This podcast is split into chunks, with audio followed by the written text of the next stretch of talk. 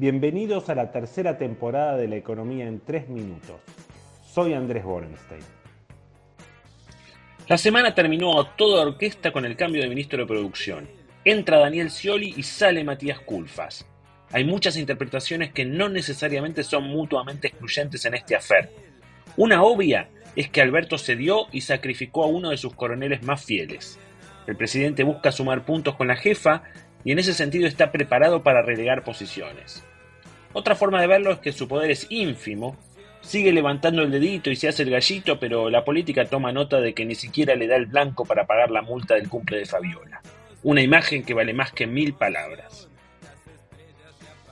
Para algunos, el temita del gasoducto es una estrategia de Cristina para que se enmarañe el proceso y el próximo gobierno no lo tenga disponible en 2024.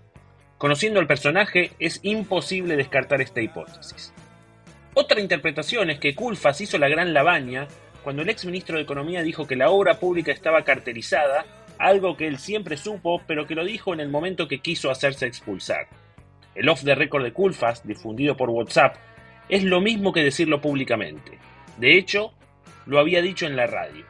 La justicia mira todo esto por la tele. Hay sin embargo una diferencia grande entre Culfas y Labaña. El ex ministro de Economía podría decir, quizás, que no sabía que el gobierno de Néstor iba a ser así y que se comió la curva de la transversalidad y coso.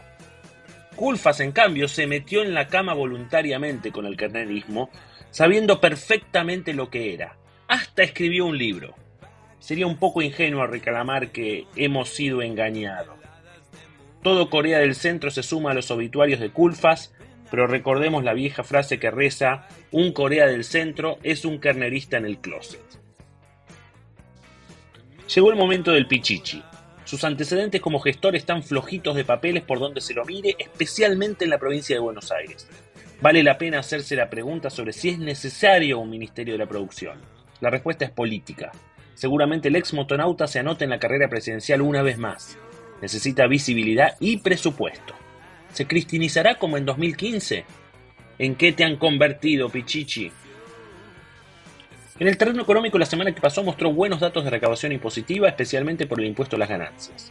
El IVA y el impuesto al cheque, que son los que más están vinculados al nivel de actividad, no fueron tan generosos, pero tampoco un desastre. Hay que decir que se compara contra los meses de la segunda ola de COVID del 2021 y entonces el 80% de aumento nominal parece más de lo que es. Pero no deja de ser una pequeña buena noticia para el gobierno. Los pocos datos de actividad que surgieron de mayo fueron más o menos aunque se destacó un ligero repunte en la venta de autos. Pero es demasiado poco para sacar conclusiones. En este podcast seguimos pensando que la actividad se estancará como tendencia, aunque habrá mejores meses que otros. En plena temporada de cosecha, el Banco Central solo pudo comprar 784 millones de dólares en mayo, aunque una vez que se suman todas las operaciones del Banco Central se perdieron 445 millones de reservas. En lo que va del 2022, el Central acumuló 1.900 millones pero hubo un ayudín de 3.800 millones de los organismos internacionales, de manera que hay una pérdida superior a los 1.900 palos. Es cierto que parte de la caída tiene que ver con el precio del yuan, pero una vez que se corrige por ese factor, el central sigue con un déficit de 500 millones de dólares. En condiciones normales no sería un número preocupante, pero tenemos los mejores precios internacionales de la historia y un flor de cepo cambiario. La ecuación se destraba cuando entendemos que el deporte nacional es el rulo, y los que no hacemos rulos nos sentimos un poco tontos. Seguro que ahora con Scioli se acaban todos los rulos.